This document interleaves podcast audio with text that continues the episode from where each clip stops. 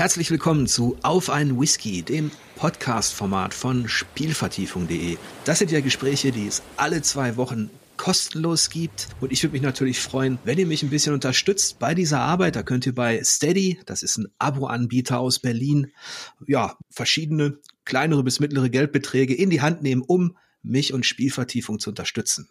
Aber jetzt komme ich auch schon zu meinem heutigen Gast und begrüße ganz herzlich Sebastian Goller. Hallo. Hallo Jörg, vielen Dank für die Einladung. Ja, und vielen Dank für das Buch, das du mir zugeschickt hast. Das war dein erster Roman und der nennt sich Lebende Legenden. Wann ist der denn erschienen? Lebende Legenden ist an Ostern in diesem Jahr erschienen, also um genau zu sein am 6. April 2023 und es handelt sich um mein Debütroman, völlig richtig. Ja, und das war schon sehr interessant, also aus verschiedenen Gründen, da können wir gleich drüber schnacken, aber bevor wir auf diesen Roman eingehen, in dem es um einen Sammelkartenspieler geht, aber auch noch ein bisschen mehr, um so eine gewisse Kultur der Zeit und so weiter, die ich ja auch erlebt habe.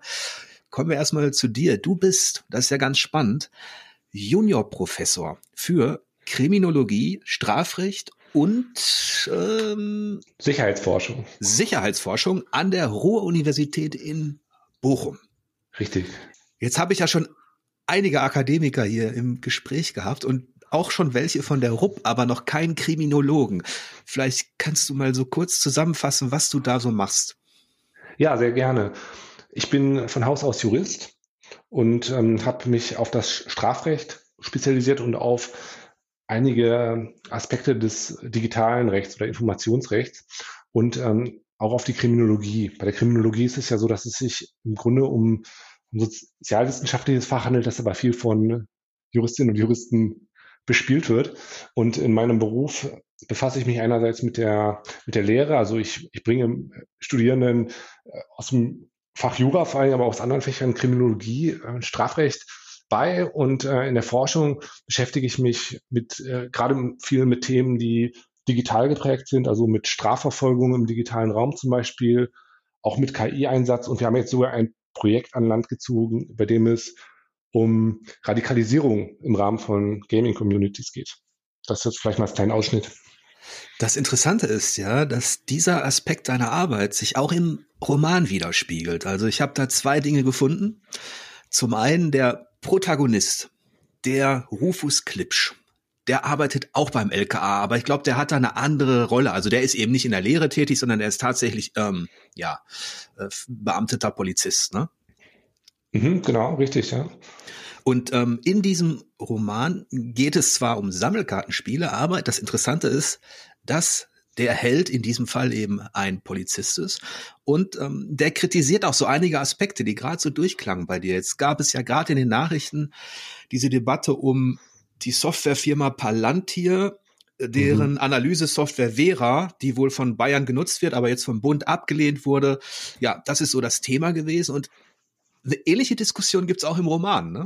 Richtig, ja.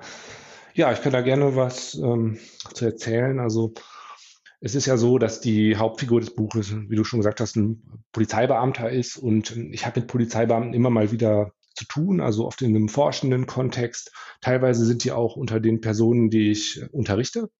Und ähm, es ist immer sehr willkommen. Also ich mag das sehr gerne, mich auch mit dieser praktischen Perspektive auszutauschen. Und deswegen habe ich auch ähm, ich weiß nicht so ein bisschen was darüber, also ich will jetzt nicht anmaßen, dass ich viel, sehr, sehr viel darüber weiß oder das ganz drinstecke, aber weiß ein bisschen was auch über die Entwicklung in dem Bereich und ähm, die Thematik, wie die Polizeiarbeit sich durch Digitalisierung verändert und was vielleicht auch von der Polizeiarbeit durch äh, künstliche Intelligenz übernommen werden könnte, die, ähm, die finde ich sehr interessant und relevant und forsche auch ein Stück weit dazu.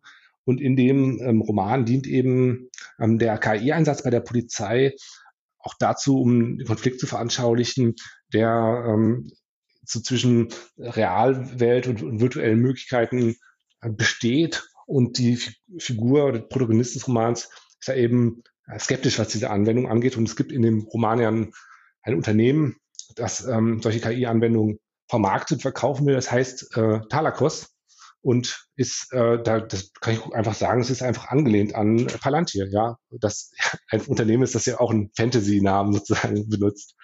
Ja, also du benutzt in deinem äh, Roman äh, äh, Fantasiebegriffe entweder auch für die, natürlich für die Sammelkartenspiele, also da wird nicht Magic äh, genannt, sondern das Spiel heißt eben lebende Legenden. Und genauso ähm, äh, handhabst du auch Städte und so weiter, bis auf einige Ausnahmen. Ähm, also du nutzt ähm, äh, entweder eben Synonyme oder ähnliche Begriffe.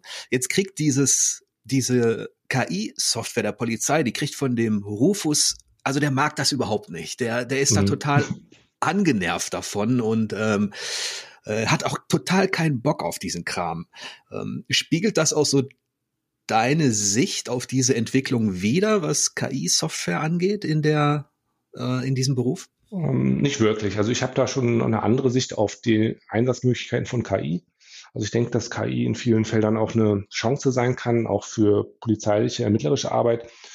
Ähm, in diesem Kontext des Romans geht es auch um eine kritische Perspektive, die dadurch bedingt ist, dass eben da so eine Art von Trend gefolgt wird und eine ähm, Software vielleicht auch mit einer politischen Agenda implementiert werden soll, die große Verheißung mit sich bringt, aber sich dann ja, ich glaube, das ist jetzt auch nicht zu viel Spoiler oder so, die sich dann eigentlich so als eine Art Schlangenöl entpuppt, also nicht, wirklich, nicht wirklich wirksames Mittel. Und ähm, das ist dann in dem Roman so eine, ist ja so eine kleine Wendung oder so ein, so ein Gag auch, aber ähm, soll auch so eine, ja, ähm, eine mögliche Perspektive darauf, darauf schildern. Und die ist natürlich dann äh, von den Protagonisten aus, ähm, sagen wir mal, recht einseitig. Meine Perspektive ist eher, dass man es wirklich sehr differenziert angehen muss und dass man ähm, bei, der, bei der Implementierung von solchen Anwendungen oder überhaupt bei den Überlegungen, was man an KI einsetzen will bei der Polizei, vorher sehr gründliche Reflexionsvorgänge äh, braucht. Was will man damit eigentlich machen und erreichen?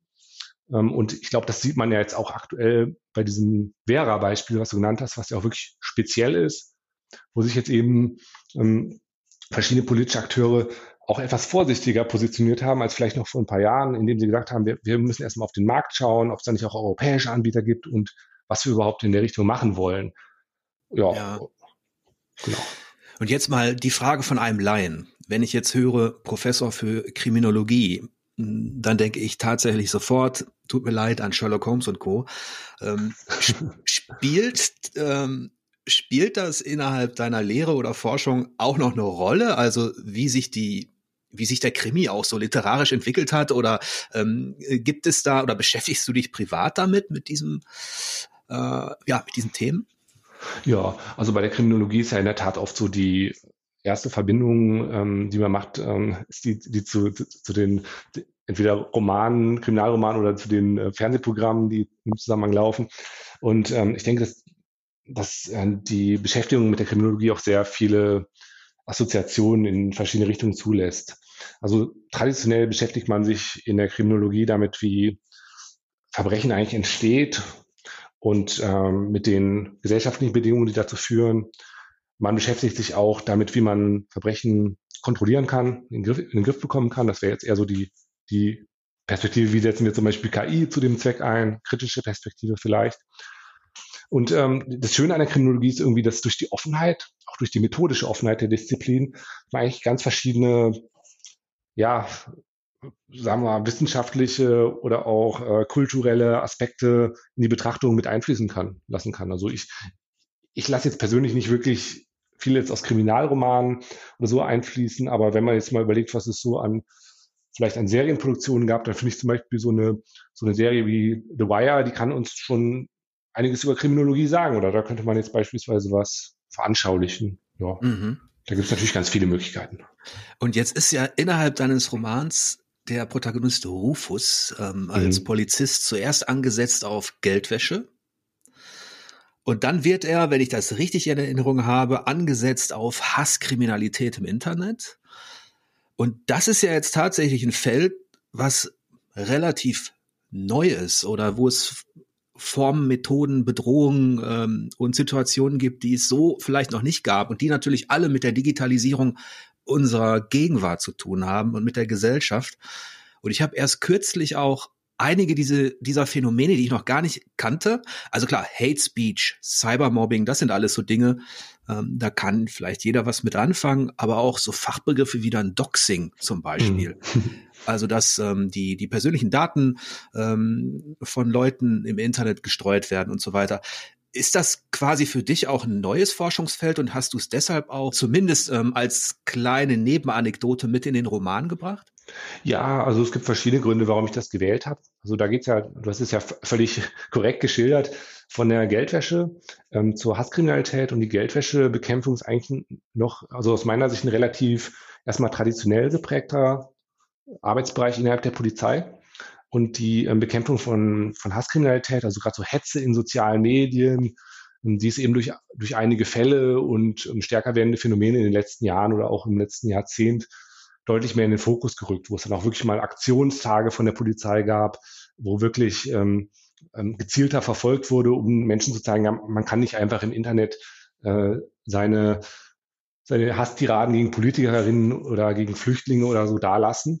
Ähm, und für mich ist das ähm, in dem Roman äh, so ein, ein interessantes Thema gewesen, weil äh, dieser Protagonist, der Rufus Klipsch, ähm, gerne wie erstmal ein sehr ruhiges, zurückgezogenes Leben führt und sich recht technisch auch mit Geldwäsche beschäftigt und deren Bekämpfung. Und dann natürlich mit dem Phänomen zu tun hat, was irgendwie eine andere Dynamik hat und ähm, wo es auch andere Voraussetzungen gibt, um die, um die Relevanz und die Problematik davon überhaupt zu verstehen. Ähm, der ist nämlich sehr schnell dabei zu, zu sagen, ja, so kompliziert ist die Sache eigentlich gar nicht. Die Leute regen sich eben heute über was auf im Internet und morgen ist das schon wieder vergessen. Das ist, ähm, ist jetzt sicherlich nicht komplex genug, um das Ganze gesellschaftlich zu betrachten, aber es soll eben auch was von der, von der Person des Protagonisten zeigen, wie er über so ein Phänomen denkt, was heute ja gesellschaftlich wirklich sehr relevant ist und viel, viel relevanter als noch vor ein paar Jahren. Ja, das ist auch etwas, mm, das ich jetzt erst einschätzen konnte, als ich mit einigen Leuten darüber gesprochen habe. Ähm, da denkt man immer, man ist groß geworden mit diesem Medium, mit dem Zocken und so weiter, mit den Videospielen und dann natürlich auch mit dem Internet und mit den ersten äh, Online-Spielen, ähm, mit den ganzen Shootern, mit Foren und so weiter.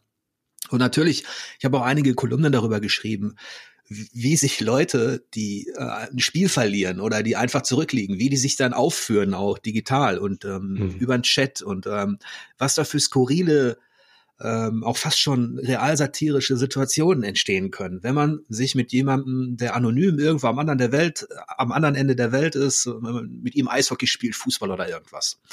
Das war dann auch bis zum gewissen Grad für mich, bei mir ähnlich wie bei Rufus, weil ich habe dann gedacht, okay, wenn einer unter die Gürtellinie geht oder was, dann mache ich einen Ton aus und ähm, fertig. Oder ähm, ich spiele gar nicht mehr in solchen Communities. Aber dann, so einfach ist es halt heute nicht mehr, weil die die jüngere Generation mit dem Smartphone und so weiter, weil für die diese Online-Welt, diese Online-Kommunikation so allgegenwärtig ist, ja. äh, dass auch Dinge wie ähm, Diskriminierung, Beleidigung schon auf einem niedrigschwelligen Niveau eben für genau das sorgen, was bei uns früher in der Schule eben ja auch schon in Form von Mobbing und so immer parat war. Ne? Ja, dieser Abgleich der Perspektiven, den finde ich auch durchaus interessant, weil es gibt da auch in der Hinsicht gibt es auch einen Aspekt der, der Figur sozusagen oder der, von deren Einstellung zu diesem Phänomen, mit dem ich mich identifizieren kann, wo ich dann sage, ja, ich bin durch Online-Spiele irgendwie auch abgehärtet. Ich habe vielleicht mal als als zwölfjähriger Counter-Strike gespielt und bis dann die ersten Hassreden kamen und Hitler-Vergleiche und, und äh, was dann über die Mütter gesagt wurde und so.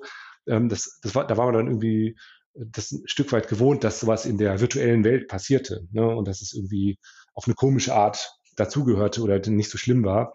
Aber die Phänomene heute, ähm, mit denen er teilweise dann ja politisch engagierte Menschen so zu tun haben, die reichen natürlich nochmal ganz anders in deren äh, Lebensentfaltung rein, weil die Dinge so gegenwärtig sind. Ich weiß nicht, ob das, also ich bin da auch noch nicht am Ende mit meiner Beschäftigung mit diesen Phänomenen, ob wir zum Beispiel jetzt, wenn wir sagen, ähm, haben das als, als, als internetaffine Menschen, als Zocker vielleicht so immer anders erlebt, ob man dann eine andere Resilienz auch hat oder ob es einfach ähm, den Blick auch versperrt auf, wie, wie manche Menschen es erleben. Ne? Das finde ich irgendwie ganz interessant.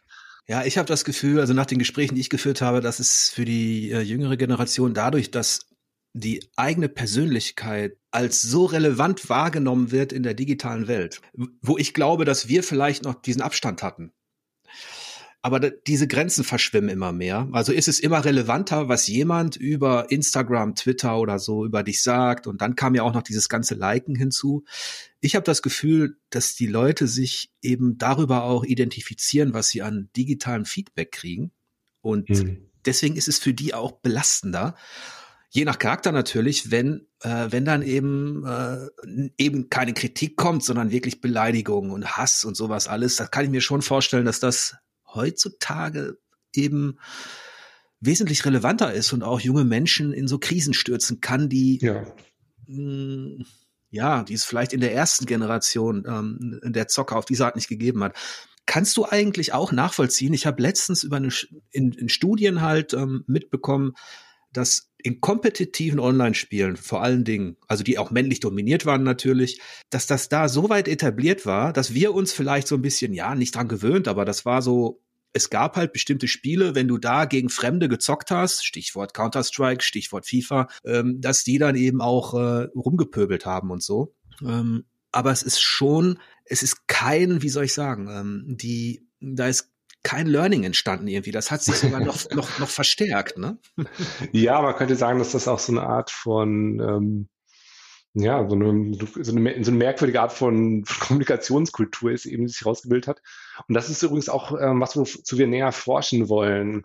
Ähm, und zwar, inwiefern äh, ja bestimmte Ausdrucksweisen, Umgangsformen in Online-Kontexten und Gaming-Kontexten auch sozial adäquat sind und ob man die überhaupt ähm, sinnvoll mit gewissen Maßstäben rechtlicher Art die wir für die Realwelt entwickelt haben, dann bewerten kann. Das heißt jetzt nicht, dass das alles okay sein sollte, was da passiert, aber dass man eben ähm, nochmal eine andere, eine andere Interpretation mhm. herangehen muss. Also ich würde es jetzt, das ist so am Anfang gesagt hast, äh, das würde ich schon mal erstmal unterschreiben, dass es sich auch nach meinem Eindruck jetzt nicht, nicht wirklich gebessert hat, ja.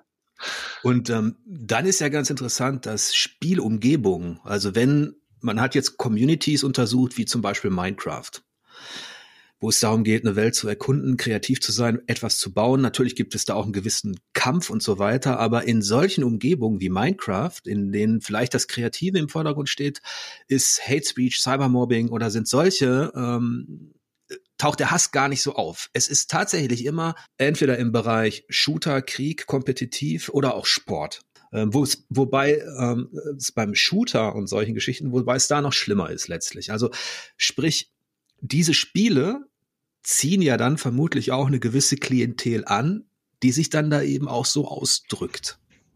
Mhm. Obwohl man das natürlich auch nicht für alle sagen kann, aber was ich sagen will, ist, dass die Umgebung, in der man, in die man sich begibt, die Atmosphäre auch digital sehr wichtig ist. Ne? Ja, also ich, ja, ich, ich würde auch sagen, dass äh, das sind so äh, Expertenbereiche, wo ich jetzt auch deiner, deiner Einschätzung äh, ziemlich stark vertrauen würde, wo ich mir selber gar nicht mehr zutrauen würde zu sagen, ähm, welche Umgebung jetzt wie einzuschätzen ist, weil es eben auch so dynamisch ist. Ne? Also ähm, Shooter, ja, die haben jetzt auch ganz unterschiedliche ganz unterschiedliche Formen wieder oder äh, es gibt dann vielleicht so Spiele, die sind ein bisschen ironischer, manche sind bitter ernst und äh, manche sind blutiger und manche sind irgendwie ja, Sci-Fi oder so. Also das ist wirklich ähm, spannend. Aber um jetzt mal auf die Realität in deinem Roman Lebende Legenden so ein bisschen zu sprechen zu kommen, da ist das ja, so also habe ich das Gefühl, als ich den gelesen hatte, zum einen, du triffst da schon diese ich habe ja die Kritik erwähnt, also da ist Gesellschaftskritik drin. Der Polizist, der mag diese neue modische Software nicht und ähm, der ist auch mit seinem Job nicht unbedingt so zufrieden. Ähm, und dann entdeckt er für sich, als er schon erwachsen ist, als er schon mitten im Beruf ist, als er eigentlich ja bei dem LKA robotet letztlich, dann trifft er, das ist glaube ich auf irgendeinem Ausflug gewesen, auf ähm, äh, trifft er irgendwo in so schmalen Gassen auf einen kleinen Laden. Mhm. Das ist dann so ein Fantasy-Rollenspielladen. Das war eine ganz tolle Szene und dieser erinnert ihn plötzlich an seine Kinder- und Jugendzeit ähm, dieses Kapitel hatte er eigentlich verdrängt oder für abgeschlossen gehalten, als er selber beobachtet hat, wie die Großen, die Studenten und so weiter ihr Sammelkartenspiel äh, gezockt haben. Da hat er immer zugeschaut und wollte eigentlich auch mitmachen. Aber das Kapitel war abgeschlossen und dann aufs plötzlich öffnet sich so eine Tür, als er unterwegs ist und diesen Fantasy Shop sieht und dann packt es ihn wieder. Ja. Das ist so wie ein Feuer, was vielleicht ähm, erloschen war und dann wieder ausbricht. Ähm, das war eigentlich eine ganz schöne Szene und ähm, da wollte ich dich mal fragen, ob das bei dir ähnlich war, ob du auch als, als Kid quasi dazugeschaut hast oder gezockt hast, dann war es weg und dann kam die Leidenschaft wieder? Ja, also das ähm, ist auf jeden Fall ja der Schlüssel auch zu der weiteren Handlung des Romans. Und das ist, das ist ja das Grundthema auch die, ähm, von so einer Leidenschaft, die irgendwie aufersteht aus, aus dem Alltagstrott und ähm, damit verbunden ja auch irgendwie so eine gesellschaftliche Frage, was, was machen wir eigentlich alle bei der Arbeit? Ne? Also, ähm, und ähm, wo, wo gehen wir wirklich mit unserer Persönlichkeit auf oder wo, wo entwickeln wir unsere Persönlichkeit? Und da kann ich jetzt von mir berichten, dass ich früher auch als Jugendlicher ähm, gerne Sammelkartenspiele gespielt habe, aber das war ähm, eben dann auch irgendwann vorbei, also spätestens mit der, ja, mit der, äh, mit der Oberstufe, so und dann Studienanfang, hat das irgendwie nicht mehr so in die Fragen der Zeit oder die Konzepte der Zeit gepasst. Und ähm, bei mir war es so, dass ich immer mal wieder ähm, Kontakt damit hatte. Auch ähm, im Zusammenhang mit meinem Local Games of Fantasy Shop, das war der Bonner Comic Laden, da bin ich also ab und zu dann nochmal vorbeigegangen und im Zusammenhang mit Freunden und Bekannten. Und ähm, dieses ähm, irgendwie so in der Vergangenheit graben, was man früher gerne mal gemacht hat, das habe ich auch in anderen Bereichen immer mal wieder gehabt, also auch bei Computerspielen und so. Aber bei den äh, Sammelkartenspielen ist das für mich persönlich ähm, sehr lebendig geworden in der Corona-Zeit eigentlich, wo ich in eine neue Stadt gekommen bin, also beruflich, und dann auch nicht so wirklich was mit mir anzufangen wusste und mit einem Freund zusammen dann ähm, auch wieder diese Sammelkarten-Szene eingetaucht bin und dann ähm, ja da auch sehr viel Spaß äh, mitgemacht äh, gehabt habe. Und äh, letztlich ist das auch der Grund gewesen, warum ich mir dachte, über das Thema solltest du mal was schreiben.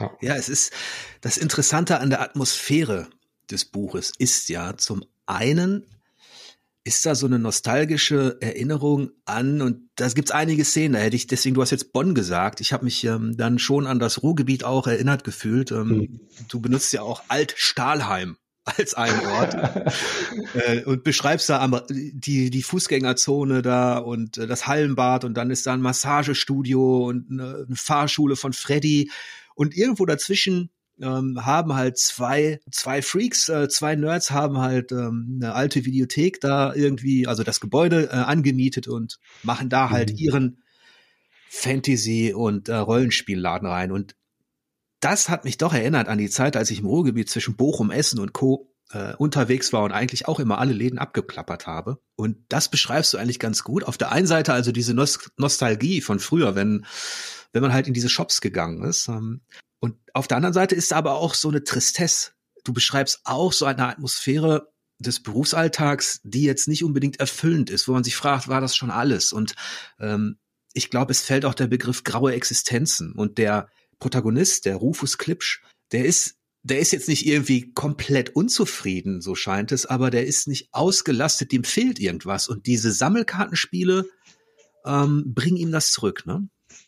Ja, ganz genau so ist es. Also ich finde deine Beschreibung wirklich sehr, sehr schön. Hätte ich jetzt selber nicht ähm, anregender oder besser ausdrücken können. Und ähm, ja, das Ruhrgebiet spielt ja auch eine große Rolle. Und ich finde auch tatsächlich, ähm, also die Kontraste auch sehr interessant, auch die es bei dem Hobby gibt. Ähm, denn bei den Sammelkartenspielen ist ja so, wenn man sich als Außenseiterin, Außenseiter dann beschäftigt, dann sieht man da, wie du schon sagst, da irgendwelche Freaks, die sind in, ähm, die sitzen oder stehen vor irgendeinem irgendeiner äh, einem Ladenlokal ist in der Regel ja auch nicht besonders ähm, gut geputzt oder besonders herausgemacht, ne, von innen und von außen. Und dann, ja, was passiert dann? Also die ähm, legen dann Karten auf den Tisch irgendwie und holen dann ihre Ordner raus und so weiter.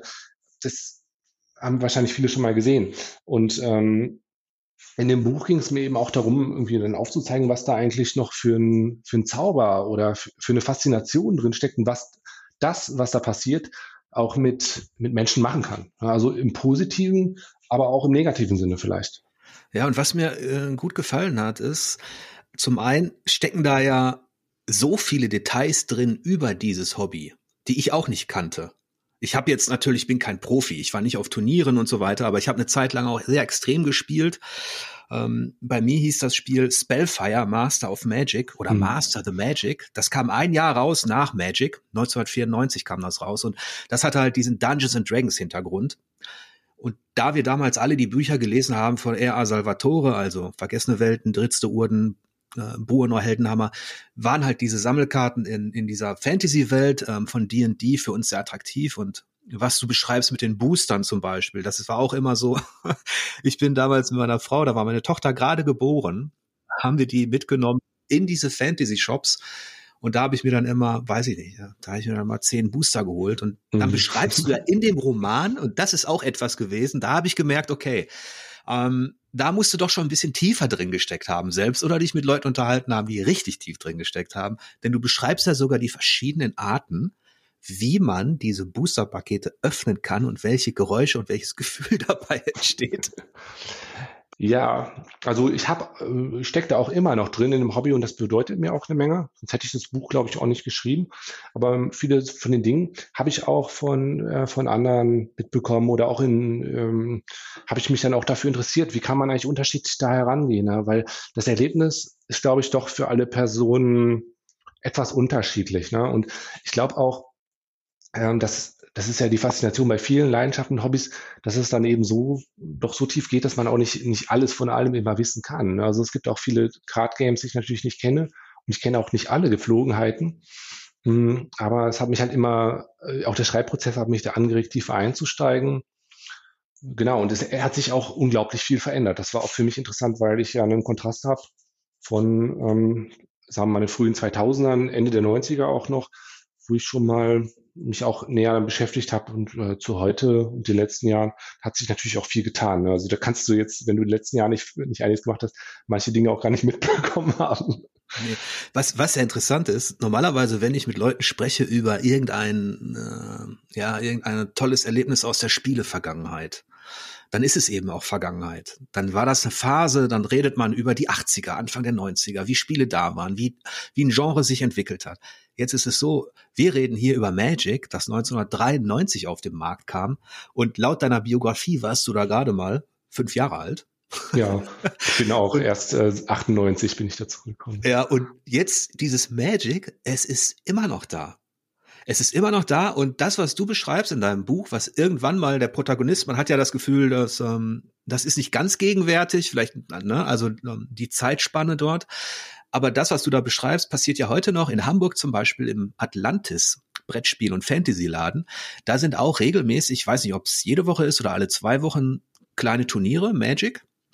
Und mein Ex-Kollege, der Eike, der war da richtig drin. Also der hatte auch genau Kartensammlung, die du beschreibst. Ich weiß nicht, ob er sie auch hat graden lassen. Und das ist auch etwas, das habe ich nie gemacht. Und das beschreibst du ja auch, dass Leute ihre Karten bewerten lassen und die dann in die USA schicken tatsächlich. Ne? Ja, genau, ja. Und kannst du kurz beschreiben, was das ist?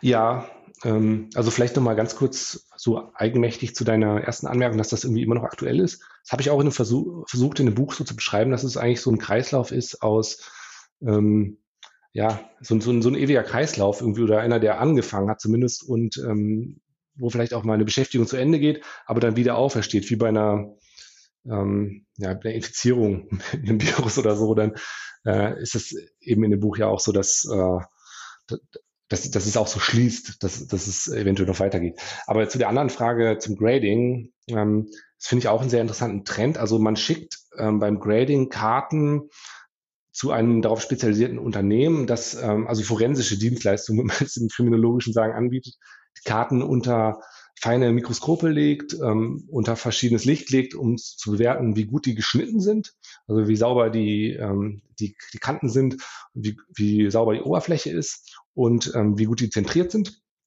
Und dafür halten sie dann Notenbewertungen. Und das ist dann eine Skala von eins bis zehn.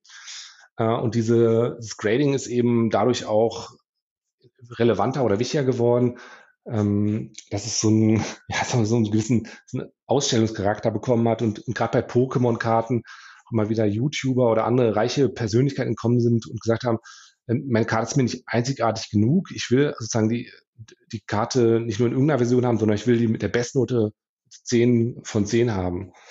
Also ursprünglich hat sich das Grading mal entwickelt bei den Baseball-Karten, die es ja schon sehr, sehr lange gibt äh, in den USA, um, um die überhaupt in ihrer Authentizität zu bestätigen. Und äh, heute ist das Grading also eher ähm, schon wirklich verbreitet und eigentlich ähm, für manche auch beim Kauf von wirklich seltenen Sammelkarten auch Bedingungen, dass die gegradet sind oder dass man die gut graden kann. Ja, das war auch äh, eine interessante spielkulturelle äh, Informationen, die ich so noch nicht hatte. Also ich wusste nicht, dass das vom Baseball kommt, dass es also so so eine Geschichte hinter sich hat mit den Karten. Und ähm, innerhalb des Romans ist das ja dann auch relevant für den Verkauf. Also einige handeln ja richtig damit. Du beschreibst mhm. sehr schön, finde ich, ähm, und das ist vielleicht der Vorteil der Perspektive eines Kriminologen. Ähm, du beschreibst sehr schön die unterschiedlichen Charaktere, denen dieser LKA-Mann begegnet, als er sich entscheidet, wieder teilzunehmen. Und in dem Moment, wo er sich entscheidet, wieder teilzunehmen an diesen Turnieren, auch an diesem Wettbewerb, der auch ein kleiner Kampf der Psychologie immer ist. Mhm. Ähm, besch da beschreibst du dann die unterschiedlichen Charaktere, die auch auf ihre Art dann spielen und mh, hm, versuchst dem Ganzen über den rein kartentaktischen Aspekt hinaus auch so einen psychologischen Wettkampfcharakter zu verleihen. Hast du selbst Turniere gespielt? Ja, also ich habe viele Turniere gespielt. Ähm, ich bin jetzt im, in den letzten Jahren bei dem ähm, Trading Card Game Flash and Blood sehr aktiv gewesen. Und ähm, habe da jetzt ehrlich gesagt so ein Stück von meiner Jugend auch irgendwie nachgeholt, weil ich damals aus verschiedenen Gründen, ich habe auch auf dem Dorf gewohnt und so und Zeit war natürlich auch nochmal ein anderer Faktor. Habe ich nicht wirklich so größere Turniere mitgespielt, aber bei dem Spiel schon.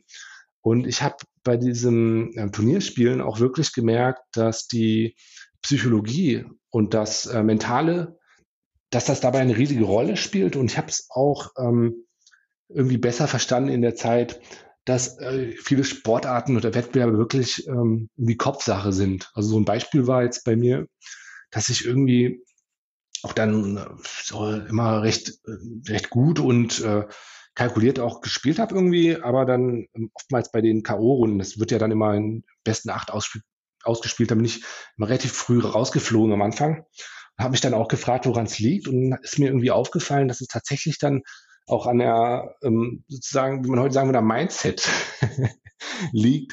Und das natürlich, äh, mir ist auch aufgefallen, dass sich gerade an den höheren Tischen, ähm, das ist ja auch in einem Roman beschrieben, sich ja auch viele Spieler in gewisser Tricks bedienen, um nicht zu sagen, eigentlich Schummeleien, äh, beziehungsweise so an der Grenze der Regel spielen, was man ja auch Sharking nennt. Und das fand ich eben auch so interessant, äh, dass ich es in dem Roman unbedingt verarbeiten wollte. Ja. Und dieses Sharking, ist das ein Begriff, der sich nur auf ähm, Sammelkarten bezieht oder ist das ein allgemeiner Begriff, den man so verwendet? Ich denke, dass es das nicht nur in den Sammelkartenspielen gibt, aber ich habe den Begriff dadurch ähm, kennengelernt. Ja. ja, vor allem diese eine Szene, als der eigentlich vorne liegende Rufus von diesem, ich weiß nicht, ob es ein Franzose war, äh, ausgebremst wird, weil es auf Zeit, weil es auf Zeit gespielt wurde und weil er mhm. einfach keine Karten mehr in dem Sinne so schnell gelegt hat, obwohl er sicher verloren hätte. Da wollte ich noch mal fragen, ist das tatsächlich ein, ein Spielmodus innerhalb der Turniere? Ja, das ist, ähm, das ist, äh, ist auf jeden Fall ähm, auch eine, ein mögliches Szenario für verschiedene Spiele, weil man ja immer eine Zeitbegrenzung für Runden hat. Also die Turniere werden ja erstmal in Runden ausgespielt wenn man ohne Zeitbegrenzung spielen würde, dann wüsste man ja nicht, wann das Turnier endet. Es könnte dann endlos gehen. Und es ist eben nicht so wie beim Schach, dass für jeden Spielzug eine Zeit vorgesehen ist, plus Gesamtzeit, sondern dass nur eine Gesamtzeit für die Partie vorgesehen ist, was natürlich ein Nachteil sein kann, ja. ähm, wenn dann der an, andere Spieler merkt, ich, ich kann nicht mehr gewinnen, aber es sind vielleicht nur zwei Minuten auf der Uhr. Ähm, dann kann ich nur Unentschieden rausholen, wenn ich jetzt langsam spiele. Und das ist etwas, was im Grunde auch äh, nicht legal ist, aber jeder, der schon mal so ein Spiel gespielt hat oder auch ein bisschen Vorstellungsvermögen hat, kann sich ja vorstellen, dass man das äh, er erwirken kann oder erreichen kann. Ja, ja da ist dieser äh, sehr reservierte analytische Rufus Klipsch auch kurz davor auszurasten. Genau, da verliert er mal die Fassung, ja. ja, ansonsten ist er sehr kontrolliert, also ähm, und beobachtet seine Welt, seine Umgebung, seine Gegner, aber auch die Läden eben mit dieser analytischen Perspektive und kritisiert sie auch, diese Gegenwart. Trotz der Tatsache, dass er wieder Feuer fängt und anfängt mit den Sammelkarten, steckt da auch Kritik dran an dem System an sich. Also zum einen an den Shops, die damit Geld verdienen und es gibt, glaube ich, diese eine Situation, wo auch die Energy Drinks oder was man da kaufen kann, ähm, die sind ja auch teurer in dem Laden und die, werden dann also, bepreist, ja. Genau. Richtig. Ähm, und dann, ähm, wenn es darum geht, wie teuer sind denn die einzelnen Booster und Pakete, beschreibst du ja auch, wie der Inhaber, der so eine Art, ja, kein richtiges Monopol, aber in Deutschland äh, innerhalb dieses Romans so die einzige Anlaufstelle ist, der treibt die Preise dann hoch. Einerseits bewundert der Held diese Figuren, auch diese, diese Inhaber, weil sie eben auch Nerds sind und das Hobby ja verbreiten. Andererseits ähm, ist da auch so eine, ja, es ist keine Verachtung, aber so eine, so eine Kritik ist da drin an dieser Geldmache, ne? Ja, absolut. Also das finde ich auch, ähm, ist wieder ein Aspekt, der bei dem Hobby interessant ist weil man, ähm, glaube ich, früher ein, ein, Sammelkartenspiel tatsächlich, also wie Magic, Spellfire oder auch andere Spiele, erstmal so gespielt hat, dass man das, das Universum irgendwie faszinierend fand, die Booster gerne aufgerissen hat und dann gegeneinander angetreten ist. Und dieser ähm, starke kommerzielle Aspekt, der ist, ähm, der ist dann ist ja eigentlich erst entstanden und ähm, ist, heute ähm, wird ja an neue Kartenspiele auch so mit dem Bewusstsein rangegangen, äh, wenn dieses Kartenspiel jetzt sehr erfolgreich werden sollte, dann könnte ich einen richtigen Reibach machen, indem ich ähm, frühe Exemplare von begehrten Karten besitze, ja. Und ähm, mit der Brille wird ja tatsächlich auch viel an, an Trading Card Games jetzt rangegangen, auch an, auch an Board Games sogar, ne, wenn, man, wenn man bei Kickstarter guckt, also da investieren die Leute ja richtig. Und ähm, das fand ich, fand ich eben total interessant. Ich muss sagen, dass ich auch selber ähm, bei vielen Dingen eine, also einen kritischen Blick mal eingenommen habe, aber auch irgendwie zum Schluss gekommen bin, dass in dieser Trading Card Game Welt, in diesem Hobby, einfach, ähm, einfach alle ein bisschen äh, verrückt sind und, und so, so ihre Macken einfach ausleben. Und das sind dann teilweise auch so komische Macken ähm, auf so eine, so eine, sagen wir, ja, so eine Krämer-Seelenart, äh, Geld zu machen, weil es meistens doch nicht jetzt um die Riesenbeträge geht, ne? ein paar hundert Euro, aber, aber schon mal. Das ist äh, interessant ist, dass mich dieser Aspekt nie interessiert hat. Also ich, als wir in, diese, in der, dieser Blütephase von, von Spellfire, da haben wir das mit unseren Kumpels untereinander gespielt. Jeder hatte mindestens zwei, drei volle Ordner. Und es ging immer darum, wer bekommt eventuell, jetzt weiß ich nicht, irgendeinen besonderen Zauber, irgendeine Karte, die der andere nicht hat. Und ähm, das waren auch immer richtig tolle Wettbewerbe, die wir da ausgetragen haben. Und ähm, aber ich, wir kamen nie irgendwie in diesen in diesen Drive, dass dass wir professionell auf Turniere gegangen sind oder dass wir dann äh, irgendwas verkauft haben. Und selbst Magic, Magic kam bei mir tatsächlich einen Ticken später als Spellfire. Ich fand Magic ganz am Anfang gar nicht so toll. Ähm, und habe dann aber mit der Zeit gemerkt, als sich dann auch rausstellte, Spellfire lief, ich weiß nicht, zwei, drei Jahre, 1997 war das, glaube ich, dann auch am Ende, als TSR von Wizards of the Coast gekauft worden ist, wie das so immer ist. Mhm. Ähm, aber Magic hat sich ja nicht ohne Grund so lang gehalten. Und ich muss jetzt mit dem Abstand und auch mit den Jahren, die ich dann später ein bisschen mehr gesammelt und gespielt habe, sagen, dass der Richard Garfield da einfach, dem ist da einfach was Geniales gelungen. Ja. Ähm, dass, dass man gar nicht, dass man spielkulturell eben auch wertschätzen muss. Und natürlich hat sich darum ein Geschäft entwickelt. Und ich weiß gar nicht, wie viele Sammelkartenspiele er danach noch gemacht hat. ähm, aber wie gesagt, der, der Eike, mein Ex-Kollege aus der Redaktion, der hat es bis vor kurzem noch professionell gespielt. Dann ist er in den Corona-Zeiten, hat das dann gelassen. Ich habe ihn letztens gefragt, und spielst du noch? Und er meint so, nee, da, da kommst du nicht mehr rein, wenn du mal so lange nicht dabei warst. Und ich dachte mir, oh Gott, ja, gut, Corona waren jetzt schon ne, eine gewisse Zeit, aber ähm, man muss da, und das beschreibst du auch ganz gut, dieses Training und alles, du, du musst wirklich am Ball bleiben und auch am Ball kaufen. Ne? Ja, also äh, bei den Sammelkartenspielen gehört es natürlich dazu, dass man sich alle Karten dann noch irgendwie leisten kann, um kompetitiv mitzuspielen und äh, eine gewisse, also Investition auch betreibt, was die, Zeit angeht. Also man muss testen, trainieren. Ähm, es ist ja so, ist auch diese kompetitive Kultur jetzt bei Magic vor allen Dingen auch erst dann irgendwann entwickelt hat. Und ich muss sagen, dass ich in meiner Jugend, ähm, wo ich das gespielt habe, dann schon immer viel mitbekommen habe davon, weil wir ja auch ein paar sehr erfolgreiche Spieler aus Deutschland hatten, die jetzt sogar aus der Region kamen, wo ich war. Also ich war damals in Bonn und dann in Köln gab es eben die Runde ähm, mit jetzt vor allen Dingen Kai Budde, das ist ja so der schillerndste, bekannteste Name. Ähm, über den hat man dann eben auch geredet. Der ist dann auch irgendwann Weltmeister geworden. Und der hat ähm, damals sicherlich extrem viel Zeit und Geld investiert, zu all den Turnieren zu fahren, zu üben und damit ähm, sein, seine, dann seine sportliche Karriere zu betreiben. Und rein rational sind es, glaube ich, bei den meisten, wenn man es jetzt als Sport betrachtet, sind es aber immer noch keine sportlichen Karrieren, wo dann die, die Erträge in irgendeinem Verhältnis stehen zu dem Aufwand, den man zeitlich und finanziell betreibt. Ja, jetzt ist bei mir etwas Ähnliches passiert, als ich dann ähm, als Spellfire dann irgendwann 1997 ähm, am Ende war, dann ich, ich hatte ja auch studiert, dann bin ich umgezogen, man, ähm, dann habe ich angefangen zu arbeiten im Jahr 2000 und so weiter ähm, und dann ist dieses Hobby auch in in weiter Ferne gewesen, zumal man dann auch nicht mehr diesen Freundes- und Kumpelkreis hatte, mit dem man so gezockt hat am Tisch immer. Ähm, und irgendwann kam das ähm, tatsächlich wieder zurück und was mich da wirklich überrascht hat, und das war bei einem Spiel, das, das nennt sich Android Netrunner. Ja, das kenne ich auch. Ja. Genau, das ist ja jetzt ein, kein Trading Card Game mehr, sondern ein Living Card Game, obwohl die natürlich viele Ähnlichkeiten haben. Ähm, und was ich da nicht wusste, als ich habe es damals vorgestellt, dass der Prototyp dafür oder das Original Netrunner aus dem Jahr 1996 eben auch mhm. von Garfield war. Ja. Also da hat mich Garfield schon wieder an der Leine gehabt mit diesem Android Netrunner. Das habe ich dann mit meiner Tochter sehr gerne gespielt. Das war ist eben so ein, ich kürzlich mal so ein Cyberpunk-Wettbewerb, ähm, äh, wo man eben gegnerische Sicherheitssysteme durchbrechen muss. Das müsste dich ja eigentlich dann im Grunde aufgrund ähm, äh, deines beruflichen Themas so ein bisschen interessieren. Ja, Netrunner habe ich auch mitbekommen und auch ein paar Mal gespielt. Ich habe einen ähm, guten Freund, der auch sehr gut in dem Spiel war. Für mich kam das Spiel irgendwie zur falschen Zeit, weil ich da gerade so mitten so mit der, mit der Promotion im ersten ähm, Berufsjahren irgendwie beschäftigt war.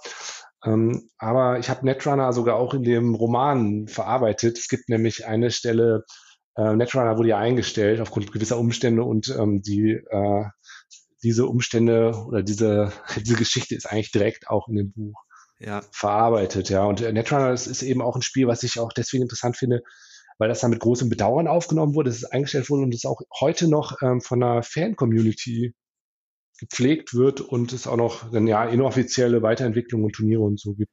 Ja.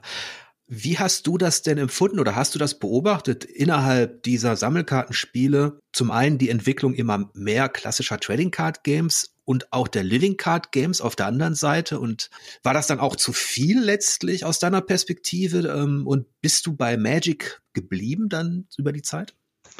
Ja, also ich sehe ja gerade, dass auch in den letzten Jahren sehr viele neue Spiele auf den Markt kommen. Und ähm, ich finde es im Grunde toll, dass, dass viele Menschen auch die Chance bekommen, da Ideen zu verwirklichen und rauszubringen. Also ich bin jetzt nicht grundsätzlich nicht ein Typ, der sagt, ach, es gibt jetzt zu viel von dem und dem und man müsste irgendwie weniger haben. Also es gibt zu viele Podcasts und zu viele Romane und so, sondern ich, ich finde es eigentlich schön, dass man eine Auswahl hat und dass es die Chance in der Produktion gibt. Ja, äh, ob man das dann persönlich alles rezipieren kann, das ist, ist eine andere Frage.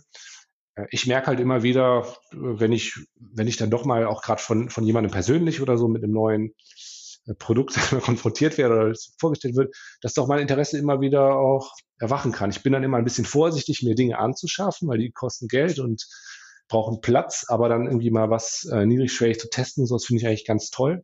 Und ich bin jetzt auch bei Magic ähm, bin ich auch im Grunde dabei. So, ich habe jetzt Herr der Ringe ist ja jetzt rausgekommen, wird ja auch viel kritisiert, aber äh, mir ist das eigentlich egal, weil ich Herr der Ringe äh, mag und ich habe es auch mal in einem, in einem Laden wirklich auch mal gespielt und ähm, es kommt auch bald wieder ein neues Spiel. Äh, ich weiß nicht, ob du das mitbekommen hast, vielleicht interessiert dich das. Das heißt äh, Sorcery und das hat ähm, einen sehr nostalgischen Flair und hat teilweise halt Artworks von den, von den alten Illustratoren, die auch für, ähm, für Dungeons and Dragons tätig waren, also für, für sehr frühe Produkte davon. Und das interessiert mich, ja. Das Einzige, was ich nicht so viel mache, sind so ostasiatische Spiele. Das ist, interessiert mich irgendwie nicht so von den, von den Artworks. Ja. Jetzt habe ich zwei Fragen. Zum einen, ja. ähm, äh, Sorcery habe ich mir gerade notiert. Ähm, Meinst du, das ist, ich hatte es noch nicht auf dem Schirm, wird das illustriert von denen, die diese Fighting Fantasy gemacht haben, die Abenteuerspielbücher, oder ist es, hat es damit nichts zu tun? Ähm, also bei Sorcery ist es so, da müsst, müsst ihr jetzt nachschlagen, welche Illustratoren okay. es im Einzelnen sind. Da gibt's ähm, gibt's eben Artworks von, von ähm, von, von Leuten, die haben diese, diese Abenteuerboxen gemacht von Dungeons Dragons. Also ah, das, okay. Äh, mhm. das ähm, ist, auch, ist auch, teilweise sind auch Artworks dabei von, von einem Illustrator, der schon verstorben ist. Ich habe jetzt leider den Namen nicht parat, aber mhm. quasi aus dem Nachlass stammen und wirklich ganz bewusst da so zitatmäßig anknüpfen. Ja, das interessiert mich, weil ähm, für mich war die Ästhetik der, der Bilder und auch bei Magic die, ähm, die Erläuterungstexte. Das war für mich immer sehr wichtig. Also gar nicht immer nur die, die Punktzahl. Das, das ist auch so typisch, äh, das, also es entsteht ja schon eine gewisse Story auch, wenn du Karten auslegst. Und manchmal mit den richtig guten Rollenspielern konnte man sich da auch so ein bisschen, also nicht nur betteln, was die Punkte betrifft, sondern man hat dann auch so eine kleine Geschichte erzählt. Das war natürlich bei Magic dann viel Kopfkino. Mhm. Aber diese kleinen Erklärtexte, die Stimmungstexte ähm, und, und die Grafik, das konnte schon, ähm, das hat schon für eine, für eine schöne, gemütliche Atmosphäre am Tisch gesorgt. Ja, das ist bei Sorcery wirklich interessant, wie das Spiel konzipiert wird. Nämlich einmal sind die Karten auch alle Full Art, also sie haben jetzt keinen Rahmen, so wie bei Magic, mhm. sondern ähm, erstmal grundsätzlich voll illustriert und ähm, man spielt das wie auf so eine Art Schachbrett. Also es hat eine räumliche Dimension, das ist dann ähm, ja. 20 Felder, glaube ich, wo man dann ähm, eigentlich wie in so, bisschen wie in so einem klassischen ähm, Rollenspiel so zum Beispiel so ein Feuerball mal so diagonal schießt oder dann vertikal über. Okay, also hat es auch noch so ein anderes taktisches Konzept da wahrscheinlich, okay. Taktisch auch und das ist halt dann ganz, ähm, da entstehen halt ganz lustige Geschichten. Habe ich mit einem Freund auch ähm, ein bisschen getestet, ähm, das Spiel und dann darüber geredet, was dann für Geschichten entstehen, dass man sagt, ja, ich habe ja deinen deinen, deinen Totenbeschwörer habe ich dann abgeschossen diagonal, dann hast du den aber ertränkt mit deiner einem mhm. Leviathan und so. Ja. ja. Jetzt, jetzt ist ja so eine Bewegung, die das so ein bisschen verstärkt hat bei den Living Card Games. Ich glaube, das war auch von Fantasy Flight. Das fing an mit Cthulhu, Arkham und sowas. Ähm, mhm. ging dann zu, dass diese Spiele, diese Kartenspiele eben auch Stories erzählt haben. Teilweise auch so, dass du die alleine spielen konntest. Ähm, was natürlich dann wieder was ganz anderes ist als dieses Wettbewerbsprinzip. Das gibt's natürlich auch in den Living Card Games, aber ich hatte das Gefühl, dass irgendwann das Bedürfnis da war, dass die Leute, dass die Leute eben nicht nur diesen kompetitiven Wettbewerb haben wollten, der auf Turnieren so professionalisiert worden ist, was ja auch für so ein Hobby Spieler immer so ein bisschen äh, eine Distanz ist, sondern dass die Leute auch wieder diese Geschichte haben wollten in ihrem kleinen Freundeskreis. Ja, also das ist eine, finde ich auch eine ganz schöne und interessante Tendenz in der Spieleszene, dass ähm, auch diese kooperativen, gemeinschaftlichen Erlebnisse einen anderen Stellenwert bekommen haben. Also bei Magic sieht man es ja auch, dass letztlich das Format, dass, dass das Spiel irgendwie auch über Wasser gehalten hat, lange Zeit jetzt hier dieses Commander, wo man auch jetzt nicht unbedingt so, sagen wir, ergebnisorientiert spielt. Und bei sowas wie jetzt Arkham Horror, anderen äh, Spielen in die Richtung, mh, hm, es ist ja so, dass man irgendwie wirklich so eine gemeinsam so eine Geschichte erlebt, was ich vom Konzept sehr, sehr schön finde. Und dann, ja, in dem Buch habe ich ja auch versucht zu kontrastieren mit diesem sagen wir mal, ähm, kompetitiven, ähm, wirklich kompetitiven Ansatz, wo man sich gegenseitig konfrontiert und es zu sehr, sehr engen Kämpfen kommt. Ja. Mhm. Und jetzt hast du vor ein paar Minuten ein Spiel erwähnt namens Flash and Blood, das du aktuell spielst. Was ist das denn? Ja, Flash and Blood ist, ist eigentlich das ähm, wesentliche Vorbild für das Spiel Lebende Legenden aus dem Roman. Äh, also Flash and Blood ist ein Spiel, das, das ähm, darauf basiert, dass man einen Helden auswählt, um den man dann sein Deck herumbaut. Also man entscheidet sich beispielsweise dann für so einen ja, Barbaren oder Paladin oder was auch immer. Ähm, das sind alles etablierte Figuren in der Spielwelt. Und die rüstet man dann aus und hat dann ein Deck mit Sprüchen, Zaubersprüchen und so weiter äh, und tritt dann da gegeneinander an. Und äh, Flash and Blood ist ein Spiel, das ähm, also von einem kleinen Studio gemacht wird und ähm, darauf ausgelegt ist, dass es eben doch zu sehr sehr engen Duellen zwischen den Spielerinnen und Spielern kommt, das also auch relativ stark den Zufall ausschaltet, ist weniger Zufall drin oder Glück als in, in Magic zum Beispiel. Ähm, ja, und das, was ich an dem Spiel auch wirklich sehr interessant fand und finde auch, ist diese, doch auch die starke Identifikation mit den Heldinnen und Helden äh, bei den Spielern, die das auslöst. Ähm, und deswegen war das auch, ja, auch ein mhm. gutes Thema, finde ich, für ein Buch. Ja, in Magic übernimmt man ja die Rolle eines anonymen Zauberers, Magiers. Ne? Äh, natürlich gab es da auch einige ähm, Erweiterungen, die dann auch immer komplizierter wurden mit Fraktionen und so weiter, die ich dann auch nicht mehr durchblickt habe. Aber dieses Flash and Blood, das beschreibst du ja auch in deinem, in deinem Roman, äh, sorgt ja dafür, dass der Held, der Rufus, der fängt an mit einer Bogenschützin, ähm, weil sie ihm einfach ähm, sympathisch ist und ähm, ist dann nicht, nicht besonders erfolgreich. Und dann kommt irgendwann eine neue Figur raus, ein neuer Charakter, und zwar Gobanos, mhm. der, der Schmied der genau. ähm, irgendwie extrem defensiv eigentlich eingestellt ist, der aber Dinge herstellen kann. Und das beschreibst du dann eigentlich auch ganz gut, ähm, dass der Held sich mit ihm identifizieren kann und dass er dann eine Taktik entwickelt, wie er die relativ aggressiven, offensiv eingestellten Profispieler mit diesem Schmied letztlich, ja, so ein bisschen zur Weißglut bringt, indem er sich immer wieder zurückzieht und Schläge einsteckt, aber eigentlich ähm, nicht wirklich verletzt wird und dann dann ist es so, dass er die mit sehr viel Geduld eigentlich ausmanövriert, ne?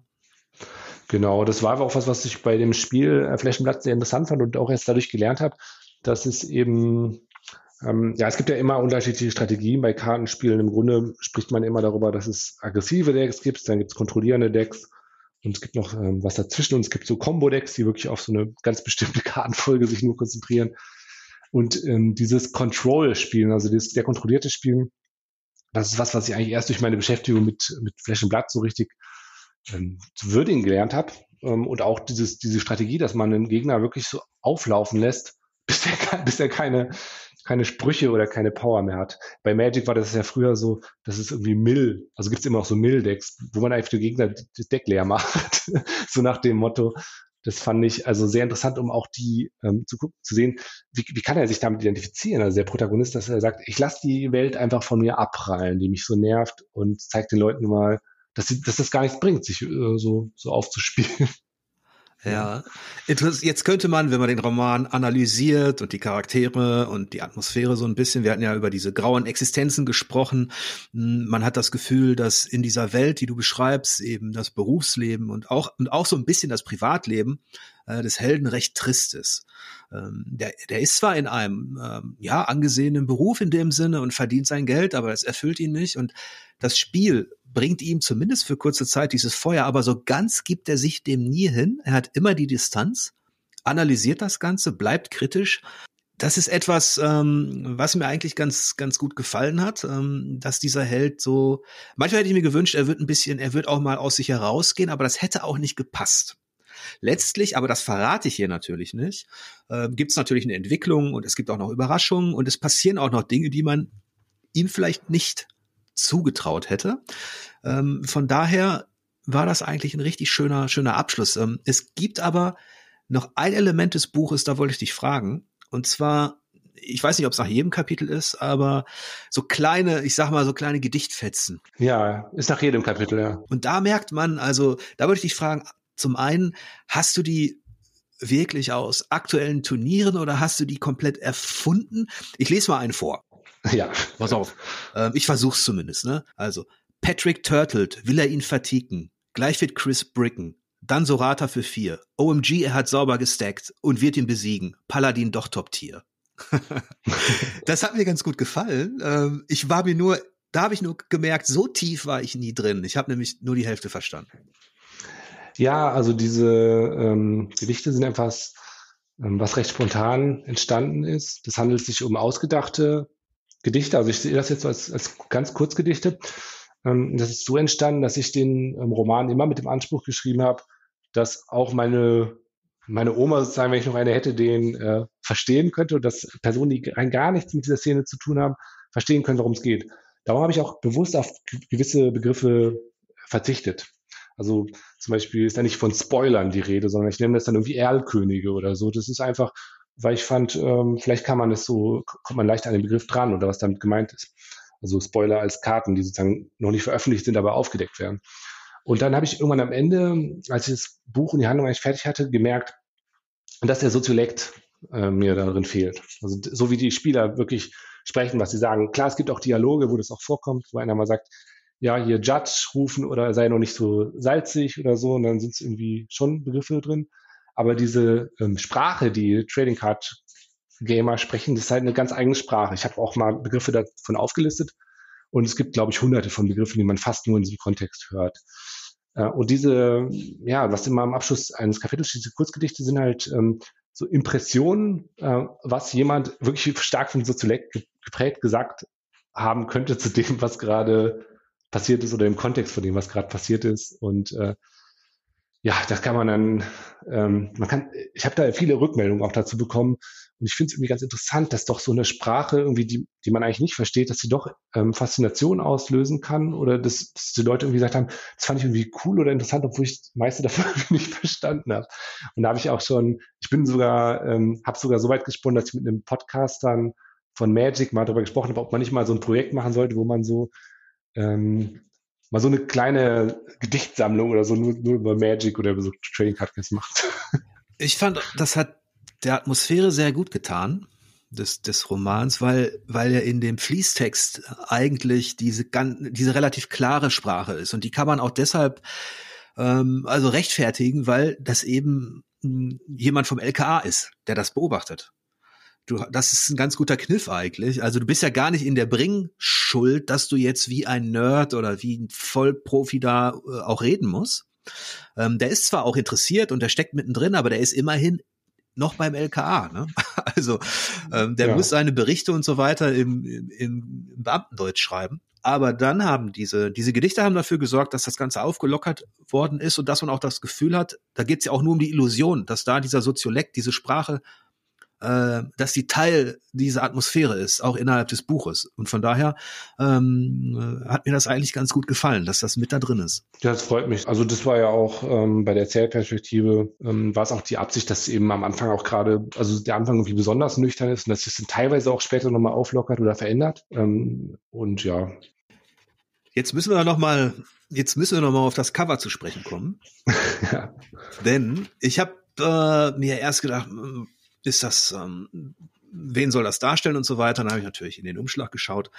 Und ähm, das ist äh, von Stable Diffusion. Also du hast eine KI, äh, eine Grafik-KI genutzt und die zeigt Albert Camus und Fyodor Dostoevsky playing Magic the Gathering. genau. Warum hast du dich dafür entschieden, zum einen die, die KI hier einzusetzen? Okay, da wird es wahrscheinlich eine einfache Antwort geben, aber zum anderen auch für Albert Camus und Fyodor Dostoevsky. Ja, also äh, für die KI gibt es eine einfache und eine, glaube ich, etwas differenziertere Antwort. Es ist natürlich ähm, schon sehr aufregend, was man momentan machen kann mit generativer KI. Und ich habe damit auch unabhängig davon immer mal rumgespielt. Für mich war es natürlich eine preisgünstige Alternative, ein Cover herzustellen. Das ist klar, also wo es mir das möglich macht, das zu veröffentlichen. Ich mache das ja alles auf eigene Rechnung. Ne? Also das Projekt ist, ist, ist lange nicht in den schwarzen das kann ich auch dazu sagen. Ähm, für alle, die jetzt sich ärgern, sagen, er hätte doch einen Illustrator beschäftigen können. Ich habe ähm, eine Lektorin bezahlt, ich bin viel in Vorkasse gegangen bei Sachen. Ne? Also das ist, das ist jetzt kein Projekt, mit dem ich irgendwie Gewinn erwirtschafte. Ähm, und ähm, für mich ist diese KI-Nutzung auch ähm, nochmal ein Ausdruck, ein kleiner Kommentar auch zu dem, was in dem Buch passiert, Kontext, ähm, dass eben auch ähm, KI sehr viel ermöglicht und es auch nicht nur nur ausschließlich schlecht ist, ne? weil den Eindruck wollte ich jetzt auch nicht aufkommen lassen. Warum jetzt das Motiv so aussieht, wie es aussieht, Albert Camus und Dostoevsky sind beides Autoren, die mich auch geprägt haben, auch neben anderen Autoren. Und bei ähm, Dostoevsky ist es so, dass gerade äh, sein Roman Der Spieler für mich ähm, eine, eine wichtige Inspirationsquelle war, auch wie man vielleicht über Spiele schreiben kann. Da geht es ja um jemanden, der beim Glücksspiel in Roulettenburg, das kommt ja in dem Buch auch vor, ähm, mutmaßlich Wiesbaden, meine Wahlheimat, ähm, sein ganzes Geld verliert. Und es ist ein sehr fiebriger und ähm, aufregender Roman, der auch sehr witzig ist und ähm, für mich wirklich eine Inspiration war. Und bei Camus geht es eben um, um die Weltsicht, die in vielen Werken drin ist. Und auch Camus wird ähm, ein bisschen zitiert und meiner Meinung nach halt dann aktualisiert in dem Werk. Ähm, es gibt auch ein paar Sachen, wo er, ja, wo dann, wo dann der Fremde oder auch, auch Dinge, die er gesagt hat, mal äh, so ein bisschen aufgegriffen werden und die Frage stellt, ist, ist eigentlich diese, diese ja, existenzialistische Sicht von Camus, ist die irgendwie aktuell, kann man die irgendwie übertragen auf jemanden wie den Rufus Klipsch, der ähnlich wie dem Protagonisten des, des Fremden des Leben auch irgendwie so, so ein bisschen egal ist oder der, der seine Haltung dazu findet, ähm, wie das dazu passt. Also das ist dann, glaube ich, für die, für die Literatur und Philosophie-Nerds vielleicht interess interessant, das Thema, ja. Auf jeden Fall. Also das ist ähm, ähm, gerade der Spieler von Dostoevsky. Ähm, das habe ich auch sehr gern gelesen. Und ähm, da ist natürlich das mit der Sucht nochmal ähm, auf einer anderen Basis ähm, geschildert äh, letztlich. Und so ein Roulette und so weiter lässt sich zwar nicht direkt vergleichen mit Magic, aber du kriegst es, glaube ich, ganz gut hin, durchaus aufzuzeigen, dass man da auch in so eine gewisse, ja, Abhängigkeit äh, äh, rutschen kann wenn man sich da eben einen Booster nach dem anderen zulegt. Auf jeden Fall. Über mehrere Jahre, das habe ich ja dann auch irgendwann gemerkt. Und ich kann mir gar nicht vorstellen, oder ich, ich weiß gar nicht, ähm, ob Leute, die mit den ersten Magic-Editionen angefangen haben, Anfang der 90er, ob es tatsächlich welche gibt, die, die bis heute alles gesammelt haben oder zu, also nicht die alle Karten haben, aber die zumindest bei jeder ähm, wie heißen wie heißt das eigentlich neue äh, Edition ja. Edition genau ja. äh, die bei jeder Edition dabei waren das würde mich auch noch mal interessieren ja das weiß ich auch nicht also äh, weil das ist ja dann schon eine Lebensleistung ne? über 30 Jahre hinweg ja auf jeden Fall also ich finde auch schon dass es da ähm, also es gibt einmal diesen Sammeltrieb der glaube ich den du ja auch gut kennst, so, der so eine wichtige Rolle spielt, aber es gibt auch einen Glücksspielaspekt irgendwie bei den Karten, der immer stärker wird. Also ich weiß nicht, ob du das jetzt, wie genau du es mitverfolgt hast, aber bei diesem Herr der Ringe-Set gab es jetzt ja zum Beispiel eine Karte, den einen Ring natürlich, die weltweit nur einmal vorhanden war in den ganzen Boostern. Ähm, vorhanden war, weil die jetzt auch gefunden wurde und dann auch mit einem ähm, Preisschild versehen wurde, weil eben interessierte Sammler darauf geboten haben. Zwei Millionen Dollar waren es, glaube ich, am Ende. Und da rückt das schon ziemlich in die Nähe von einem Glücksspiel, finde ich. Wenn die Booster aufreißt, auf der Suche nach so einem Schatz. Also es gibt tatsächlich den einen Ring nur einmal. Es gibt den einen Ring nur einmal, der wurde aber mittlerweile gefunden und er wurde auch gegradet mit einer neuen. Mit einer neuen. Einer neuen. Was fehlt dir denn da für eine 10?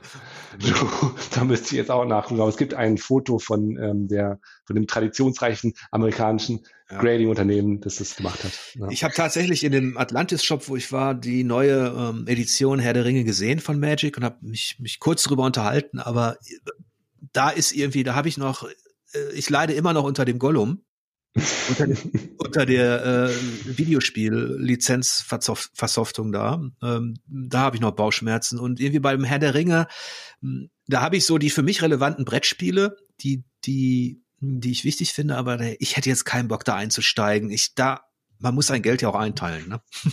Ja, es gibt auch viele gute Gründe, es nicht zu tun. Das ähm, Produkt kostet auch deutlich mehr als andere Magic-Produkte. Ach so, und, durch die äh, Lizenz. Ne? Durch die Lizenz, ja. Also die die ähm, Drafts zum Beispiel, man macht da so kleine Turniere mit, wo man dann drei Booster kauft, sie kosten doppelt so viel und der, es gibt schon Gründe, kritisch zu sein. Ich muss sagen, ich habe mich jetzt länger nicht mit Herr der Ringe so genau beschäftigt und da hatte ich halt eben Lust drauf, das mal zu spielen, hat auch Spaß gemacht. Ja, also ist es eigentlich, ähm, hast du auch das rein digitale Sammelkartenspiel beobachtet? Da gab es ja auch einiges. Also selbst ja. der der ähm, Richard Garfield, der hat ja 2080 mit Valve zusammen ein Spiel gemacht namens Artifact. Hast du das mitbekommen?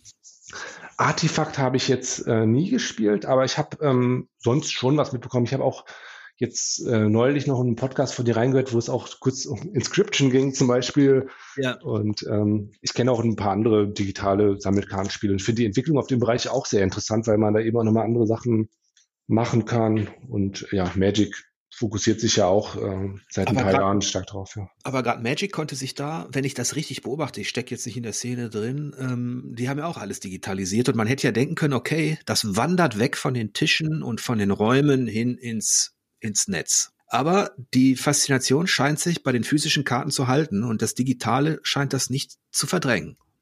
Ja, es ergänzt sich, glaube ich. Es ist sehr ähm, interessant zu beobachten, weil es ja immer noch frisch ist. Also Magic Online gibt es schon seit Ewigkeiten, aber dieses wirklich attraktive, ausgefeilte Programm, also Arena ist es ja bei Magic, ähm, und die Bestrebung, da wirklich viel auch Turniergeschehen drauf laufen zu lassen, gibt es erst seit kurzer Zeit. Und was ja Wizards ähm, schon versucht hat, ist, dass, ähm, dass dann auch viel Content daraus gemacht wird und ähm, auch Spieler mit hochdotierten Verträgen ausgestattet werden, auch für Online-Spiele und so. Das hat ja nicht so richtig geklappt, ist nicht so richtig aufgegangen. Und da sieht man schon das, was du sagst, und dass man im Grunde, die Leute wollen was in der Hand haben, die wollen sich auch ähm, gegenüber sitzen an den Spieltischen. Aber auf eine Art ähm, gibt es doch eine, eine echte Koexistenz, weil viele Leute gerne bei Arena spielen, auch Geld lassen. Und es hat ja auch viele Vorteile. Also wenn man jetzt nicht, nicht groß zu Turnieren reisen kann oder keinen Store in der Nähe hat, dann kann man sich ja schon ganz gut austoben. Ja, also bei mir ist Magic nur noch auf dem reinen Hobbyniveau. Also ich habe ab und zu mal gegen meine Tochter gespielt. Meist habe ich dann irgendwie mit Weiß versucht, ihre grünen Monster zu besiegen. ich habe es selten geschafft. Und dann kriege ich auch mal so ein paar Sprüche zu hören, wie Papa, jetzt kommen wieder deine Friedensstifter und deine Engel und deine ganzen, die kannst du vergessen, wenn meine Monster auftauchen. Also so ein bisschen Trash Talk äh, gehört auch immer so dazu. Nur, nur waren wir noch nicht so tief drin in dem, in dem wirklichen Fachsprech von Magic. Ja, Sebastian, das hat, ähm, das war sehr interessant. Das hat Spaß gemacht. Ja, danke, Jörg. Mir hat es auch großen Spaß gemacht. Gibt es noch aktuelle Tipps oder Spiele, die du empfehlen würdest ähm, oder die du gerade so auf der Uhr hast? Ja, also äh, in dem Sammelkartenbereich kann ich auf jeden Fall mal empfehlen, bei Sorcery Flash and Blood mal reinzuschauen, wer, wer das noch nicht kennt und sich für den Bereich interessiert. Das lohnt sich, glaube ich, immer. Ansonsten bin ich jetzt in letzter Zeit nicht, äh, nicht so wirklich viel dazu kommen, so digitale Spiele zu spielen und kann deinen Hörerinnen und Hörern, glaube ich, nicht wirklich was Neues erzählen. Also ich glaube, wenn ich jetzt mit einem heißen Tipp um die Ecke komme, dann kennen die das wahrscheinlich schon seit Jahren. Ja, obwohl Sorcery, da sage ich schon mal schönen Dank. Und Flash and Blood hatte ich zumindest ähm, noch nicht auf der Uhr. Also das kannte ich für mich noch nicht. Es sind doch schon mal zwei interessante Empfehlungen. Wer weiß, irgendwann wirst du vielleicht in deinen Vorlesungen an der Ruhr-Universität Bochum mal äh, den Aspekt der Sammelkarten integrieren können. Wer weiß. Das muss auch gar nicht unbedingt sein, solange ich mich hier mit, mit illustren Persönlichkeiten wie dir austoben kann, dann ist, ist mir das auch ganz recht, ja. Dann sage ich doch mal Cheers und trinke ähm, auf dich und dein Buch und äh, gönne mir da einen Schluck Writers Tears. Das passt doch zumindest zu dem literarischen Aspekt. Perfekt, perfekt. Danke. Cheers. Cheers. Ja, ich hoffe, ihr hattet auch so viel Spaß mit diesem Gespräch wie wir beide und wünsche euch am Ende wie immer lange Spielzeit und angenehme Bosse. Bis demnächst.